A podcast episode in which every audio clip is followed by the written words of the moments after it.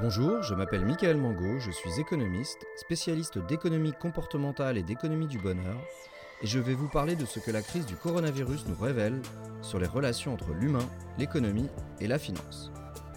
Homo Econovirus épisode 12 Les catastrophes nous rendent-elles plus peureux? Le coronavirus va-t-il laisser des traces profondes sur votre capacité à prendre des risques? Une fois l'épidémie terminée, serez-vous moins enclin à monter votre boîte ou à reprendre des études ou à oser changer de job? Cette capacité à prendre des risques est cruciale, car elle détermine nos comportements dès que les résultats attendus ne sont pas certains, c'est-à-dire très souvent. Dans cet épisode, nous allons parler d'un des paramètres psychologiques les plus anciens et les plus importants en économie, l'aversion au risque. Et voir comment cette caractéristique psychologique personnelle est affectée à court et à long terme lorsque l'on vit un choc important. D'abord, qu'est-ce que l'aversion au risque?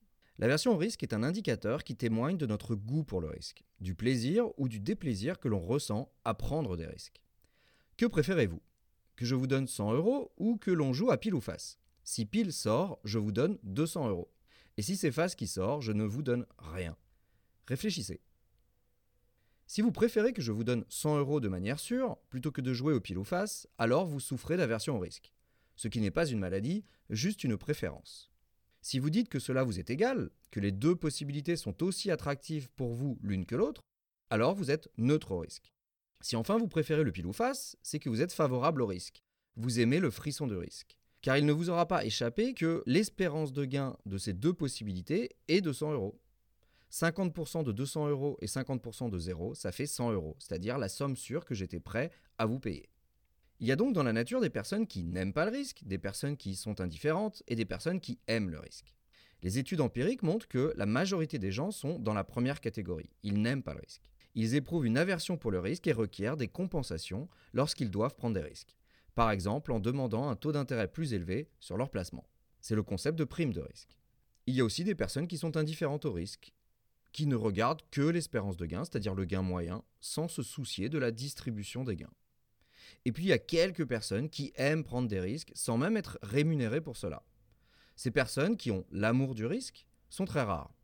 Elles s'appellent généralement Jonathan et Jennifer et sont souvent des justiciers milliardaires. Parmi ces trois catégories de personnes, aucune n'est fondamentalement plus digne que l'autre.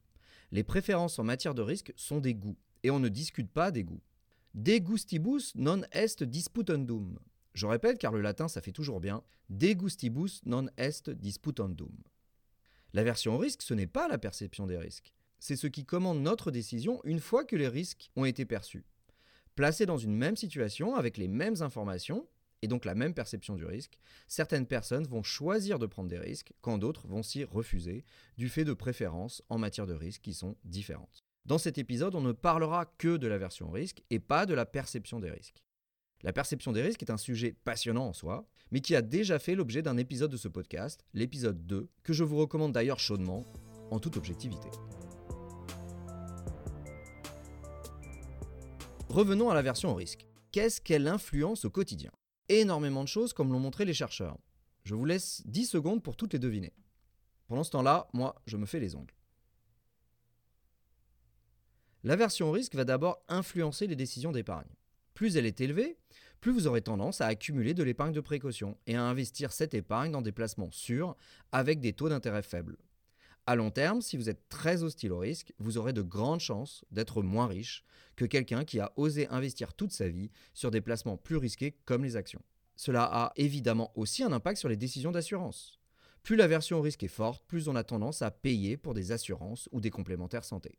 Cela a également, de manière moins intuitive, des conséquences sur les études. Il a été observé que plus on est hostile à la prise de risque, moins en moyenne on faisait des études longues, notamment au sein des classes populaires. Car les études peuvent être vues comme un investissement risqué, même si elles peuvent être aussi vues, inversement, comme une assurance pour ses revenus futurs. De la même manière, les personnes avec une grosse aversion au risque ont moins tendance à interrompre leur carrière pour reprendre des études.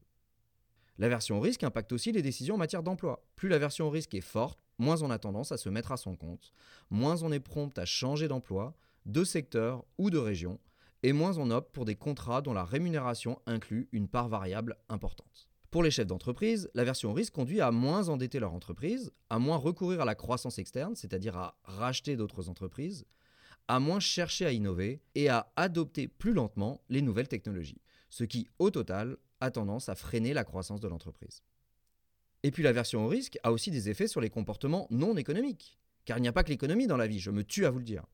Plus on a une forte aversion au risque, et moins on a de chances de fumer, de s'adonner à des sports à risque, et plus on a de chances de porter un masque en période d'épidémie.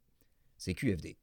Si les catastrophes modifient effectivement notre aversion au risque, eh bien cela aura d'innombrables conséquences sur nos comportements, notre bien-être et aussi sur la croissance économique. Car pour que l'économie croisse, nous avons besoin de personnes qui osent soutenir les entreprises avec leur épargne, qui investissent dans l'éducation, qui se lancent dans l'aventure entrepreneuriale, et aussi nous avons besoin d'entreprises qui prennent le risque de se développer et d'innover. J'espère vous avoir convaincu que le sujet est d'importance. Quel effet pourraient avoir les catastrophes sur l'aversion au risque? Trois possibilités s'offrent à nous. Première possibilité, aucun impact. L'hypothèse historique faite par les économistes est que les préférences individuelles en matière de risque sont très stables, au moins à court et moyen terme. Si vous préférez le bleu au rouge aujourd'hui ou le jazz au rock, vous continuerez vraisemblablement de préférer le bleu au rouge dans 3 ans et le jazz au rock dans 3 ans. Eh bien c'est pareil pour l'aversion au risque. Votre aversion au risque dans 3 ans est censée être la même que votre aversion au risque actuelle. Deuxième possibilité, un impact positif. Les catastrophes augmenteraient notre aversion au risque. Par exemple, si elles nous amènent à réviser à la hausse notre perception du risque d'arrière-plan, ce risque qui plane sur nos têtes et qui n'est pas assurable. Si vous pensez qu'une catastrophe peut à tout moment vous frapper, vous vous sentez vulnérable au risque et vous ne voulez pas prendre de risques additionnels, par exemple celui d'être à son compte. Car si les risques se manifestent conjointement, cela pourrait avoir des conséquences dramatiques pour vous, par exemple en vous amenant à faire faillite ou à vous retrouver à la rue. Le concept clé ici est la vulnérabilité au risque. Enfin, troisième possibilité, la survenue de catastrophes pourrait aussi vous insensibiliser au risque et vous pousser à prendre davantage de risques. Soit parce que vous avez eu la preuve que vous pouviez survivre aux pires événements, que vous aviez une forte résilience, ou parce que, au point où vous en êtes, vous n'avez plus beaucoup à perdre et tout à gagner. C'est par exemple ce qu'a pu observer le prix Nobel d'économie Daniel Kahneman dans des expériences en laboratoire. Dans le domaine des pertes, les gens témoignent en général d'une volonté de prendre des risques, c'est-à-dire le comportement inverse de celui observé dans le domaine des gains.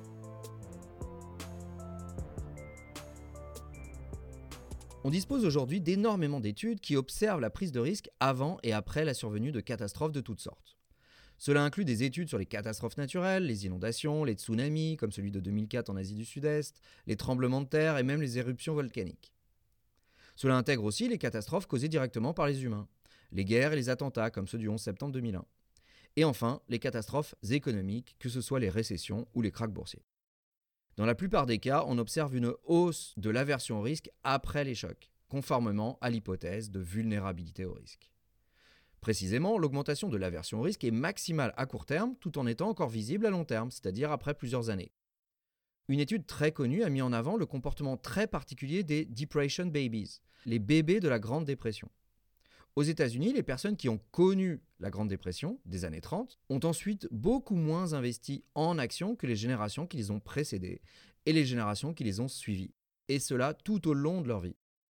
À ce sujet, sachez que l'augmentation de l'aversion au risque est plus importante à long terme si le choc, c'est-à-dire si la catastrophe, a eu lieu alors qu'on était jeune, disons entre 14 et 25 ans. Ces années que certains psychologues appellent années critiques sont les années durant lesquelles se forment nos croyances et nos attitudes, que l'on gardera largement par la suite.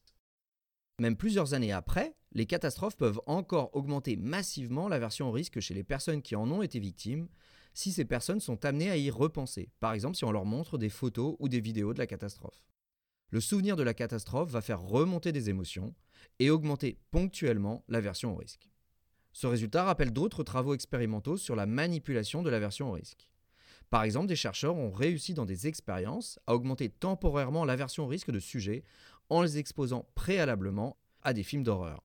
Ce qui achève de démontrer que notre aversion au risque personnel n'est pas si stable que cela à court terme et aussi à long terme, et qu'elle est soumise à l'influence de chocs, notamment émotionnels, et aussi, au passage, que nous sommes très facilement manipulables. L'impact des catastrophes sur l'aversion au risque est également plus important pour des scénarios ou des activités qui incluent la possibilité de perte. Dans les gains, c'est beaucoup moins net. Plusieurs recherches ont même observé une tendance à vouloir prendre plus de risques après une catastrophe, lorsque cela donne la possibilité de gagner des sommes importantes, par exemple en jouant à la loterie. L'idée derrière est d'avoir la possibilité, même infime, de pouvoir se refaire et ainsi de gommer les effets de la catastrophe. Observera-t-on les mêmes conséquences avec la crise du coronavirus? C'est-à-dire une crise sanitaire mêlée d'une crise économique? Évidemment, pour l'instant, nous manquons de recul. Néanmoins, nous avons à notre disposition une première étude qui nous vient de Wuhan. Oui, Wuhan, cette ville de la province chinoise du Hubei, que l'on ne présente plus. Wuhan, c'est pagode, sa croisette, et ses nougats au pangolin. Une équipe internationale de chercheurs a pu faire passer une batterie de choix risqués à des élèves de l'université de Wuhan, d'abord en octobre 2019, c'est-à-dire avant la crise, puis fin février 2020, c'est-à-dire pendant que Wuhan était confiné. Ces élèves avaient la particularité de n'être plus à Wuhan au moment où la ville a été confinée car le début du confinement est tombé pendant leurs vacances scolaires. Ils ont donc dû répondre au questionnaire du lieu de résidence où ils étaient, c'est-à-dire des lieux plus ou moins loin de Wuhan et plus ou moins touchés par l'épidémie. Les chercheurs ont pu géolocaliser les élèves et savoir à quel point ils se trouvaient dans une zone exposée au virus. L'étude des réponses au questionnaire de risque a permis de distinguer l'effet de l'épidémie sur les préférences en matière de risque et aussi sur la perception du risque. Les chercheurs ont ainsi pu observer que tous les élèves avaient affiché un niveau d'aversion au risque supérieur dans la deuxième vague de questionnaire que dans la première, sans discrimination entre ceux qui étaient dans des zones peu ou beaucoup exposées. Et qu'en revanche, la perception des risques financiers était bien supérieure chez ceux qui se trouvaient dans des zones très exposées. À court terme au moins, la crise du coronavirus a eu les mêmes conséquences que les catastrophes précédentes. Elle a augmenté l'aversion au risque. Un effet qui s'est doublé d'une augmentation des risques perçus chez les personnes directement exposées. Le tout entraînant une moindre prise de risque. Il est maintenant temps de conclure. Ce qui ressort de tous ces travaux autour des catastrophes, c'est que notre aversion au risque n'est pas tout à fait stable au fil du temps. Elle est moins stable qu'un trait de personnalité, mais n'est pas pour autant aussi instable qu'un état mental. L'aversion au risque varie, mais beaucoup moins que les perceptions. Si l'on prend beaucoup moins de risques après la survenue d'une catastrophe, c'est un peu parce qu'on est devenu plus peureux, et beaucoup parce que notre vision du monde a changé. L'effet total est très fort à court terme, puis se dissipe petit à petit, tout en restant perceptible après plusieurs années, voire après plusieurs décennies. Ces effets sont problématiques car ils entravent le rebond de l'économie après les catastrophes. D'ailleurs, on observe souvent après les grosses récessions un ralentissement durable de la croissance structurelle de l'économie, que l'on explique notamment par la transformation des comportements des chefs d'entreprise, des épargnants et des banquiers. Après une grosse récession, les chefs d'entreprise sont moins enclins à investir, à embaucher et à innover, tandis que les épargnants et les banquiers sont moins désireux de leur prêter.